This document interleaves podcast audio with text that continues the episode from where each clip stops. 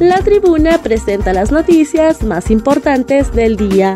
A continuación, le brindamos las cinco noticias más relevantes de este lunes 1 de agosto del 2022.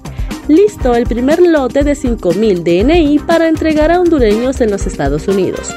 El gobierno de la presidenta Xiomara Castro, en su propósito de atender con dignidad las necesidades de los ciudadanos y acercar más los servicios estatales a cada connacional, a través del Registro Nacional de las Personas, entregó a la Cancillería el primer lote de 5.000 documentos de identificación nacional para ser asignados en las sedes consulares de nuestro país el secretario de Relaciones Exteriores Eduardo Enrique Reina y el comisionado presidente del Registro Nacional de las Personas, Oscar Rivera, fueron los encargados de desarrollar la actividad, donde también firmaron la adenda del contrato de comodato suscrito por ambas instituciones. El canciller Reina explicó que el interés interinstitucional de promover el proceso de enrolamiento e identificación por medio de toda la red consular de Honduras es de suma importancia porque el antiguo documento, es decir, la, la cédula de identidad nacional, quedará inhabilitado a partir del mes de octubre del presente año. El canciller Reina también informó que se está enrolando en los 14 consulados de Estados Unidos, más los de España y Centroamérica en donde visibiliza que son más de 5.500 personas las que han solicitado el traslado. Todos deben poner a un lado la política partidista y dejar que la Junta Nominadora seleccione a los candidatos más calificados, dice Laura Dogu. La embajadora de Estados Unidos en Honduras, Laura Dogu, manifestó en sus redes sociales que se debe dejar de un lado la política partidista y dejar que sea la Junta Nominadora la que seleccione a los magistrados de la nueva Corte Suprema de Justicia. Javier Efraín Busoto será el nuevo embajador de Honduras en Estados Unidos. Autoridades hondureñas nominan a Javier Efraín Busoto como el nuevo embajador de Honduras en Washington, capital de Estados Unidos, por designación de la presidenta Xiomara Castro. El vicecanciller Tony García dijo este lunes que se espera ese sea confirmado en los próximos tres meses.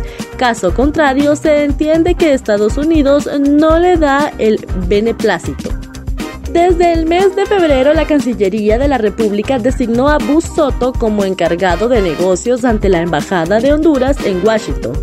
Honduras no había nombrado embajador en Washington.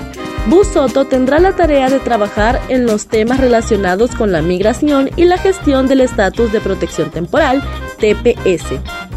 Fallece Oscar Funes Nájera tras ser atacado a balazos.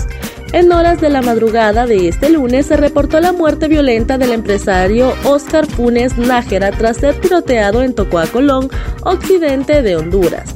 Oscar Funes era familiar del exdiputado Oscar Nájera, el empresario era dueño de una ferretería en la zona.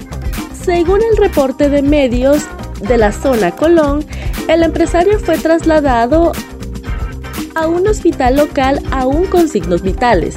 Sin embargo, minutos después falleció en dicho centro asistencial. Según la información de medios locales, el hoy occiso iba saliendo de su vivienda cuando fue atacado por los desconocidos. Edgardo Menéndez anuncia paro de transporte para mañana por incumplimiento.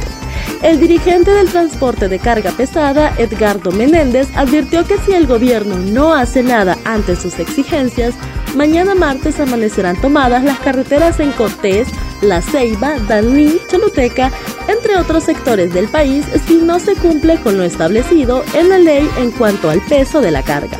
Explicó que hace como dos meses se tomó una acción de paro por el pago de las tarifas de transporte de carga, pero no se cumplió Además, están las básculas en las carreteras y siguen sobrecargando los camiones y tres.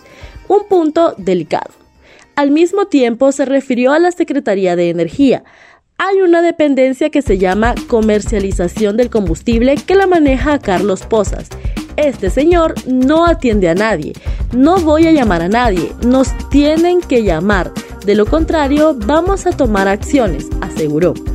Para concluir, pidió a los funcionarios de gobierno que sienten que les queda grande el saco a abandonarlo y dejar de ser irresponsables. Para conocer más detalles ingrese a nuestra página web www www.latribuna.hn. Estas fueron las cinco noticias más importantes de hoy, 1 de agosto del 2022. Muchas gracias por su atención y feliz inicio de semana.